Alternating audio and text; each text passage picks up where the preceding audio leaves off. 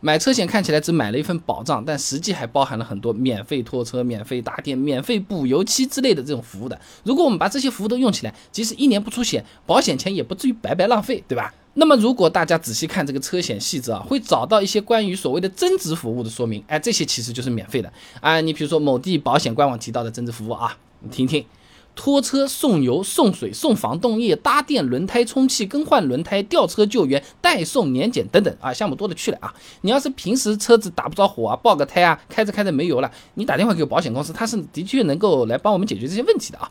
那么除了这些应急服务啊，很多保险公司还会送一些日常能用得到的服务的。哎，比如说我们公司的一个小伙伴啊，买的某安车险啊，送了五天免费停车、六次免费洗车、一次免费打蜡、一次免费代驾。而且一般来说呢，买的保险越贵，他送的服务也会越多啊。你比如说免费补漆啊、免费保养、加油卡之类的，那其实本质上和返现也是差不多的。你不用掉的话，真的也有点浪费。当然，补漆我是希望能不用就不用啊。那么这个时候，有些朋友会问了，那么多免费服务，是不是车险随随便便买他都会送给我的？我只要付个钱就可以了，或者我光买个交强险，我我看这个服务我还能赚回来的？不是这样的啊。某安车险的官网，我们去看了一下，他这么写的：救援服务的服务对象是投保商业险，并且保单啊在有效期之内的这个车辆。也就是说，你光买个交强险，一般什么都不送啊，买商业险才开始送啊。那当然，买商业险免费服务也不是说我们想怎么用就怎么用的，一年让人家送个二十次油，每次没油懒得加，让人家送，怎么可能？一般来说都有次数限制的啊。那么我们去看了一下某地保险的这个官网啊，他这么说的：保险期内呢，保险人提供两次免费服务，超出两次的呢，由投保人和保险人在签订保险合同时协商确定。这就有点像是找朋友借钱，你借个一两次还是可以，你要是一天借两次，明天还是一天借两次，一个月一共借了六十次，这个关系我看是比较容易闹僵了啊。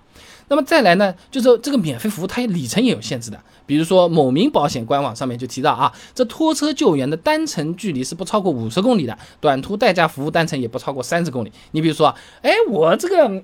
哎，我跑个长途，我从广州开到北京真的是太累了，是不是？来来来来，保险公司你过来过来，给我搞个代驾，给我开开到北京。没有这种事情的，肯定是不给的啊。那么刚才说的是有限制啊，其实这个免费服务它其实也不是什么东西都是免费掉的。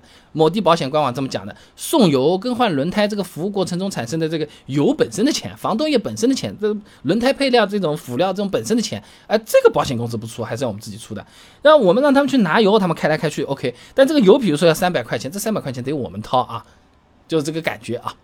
那么最后有些特殊情况啊，免费服务它是用不了的。这某安车险的 APP 上面它提示到啊，这登记车辆用于竞赛、越野测试或者在修理场所期间啊，出现各种各样的情况，保险公司也是不提供服务的啊。那你车子把赛道开下去了，发动机冒了个烟要去修理厂，所以说保险公司你把它拖下，我不不拖的。都提前跟你说好的啊。不过总的来说，免费服务呢还是比较多的。虽然它有些限制条件，但是啊，应应急什么打不着火了、没电啦、轮胎爆掉了，哎呀，我开开开油没有了，这种还是完全够用的啊。所以说买商业险的时候，不光要比价格，还要比价格背后它配的那些服务，因为那些服务它其实是标明着价码的，不要白白浪费掉啊。那么说到车险了，每年续保的时候呢，我们都能接到很多很多保险公司的推销电话，比我们自己的爸爸妈妈、爷爷奶奶还要来的亲切，还要来的热烈啊！你比如说什么人保、太平洋、平安之类的这种公司，都叫大公司。那么那么多大公司之间有什么区别呢？每家保险公司它报价和险种好像都不太一样，好像又一样，我们到底要怎么去对比呢？哎，不同的车险，它不是说啊什么第三者买二十万、五十万、一百万、两百万，我买两百万会不会太浪费？我买的一百万是一年一共赔一百万，还是一年无限次，每次最多赔一百万？嘿，我都给你查好了，想知道很简单，关注微信公众号“备胎说车”，回复关键词“保险”，通通都能看到了。那我这个公众号呢，每天会给你一段汽车使用小干货，文字、音频、视频都有，挑你喜欢的版本就可以了。备胎说车，等你来玩哦。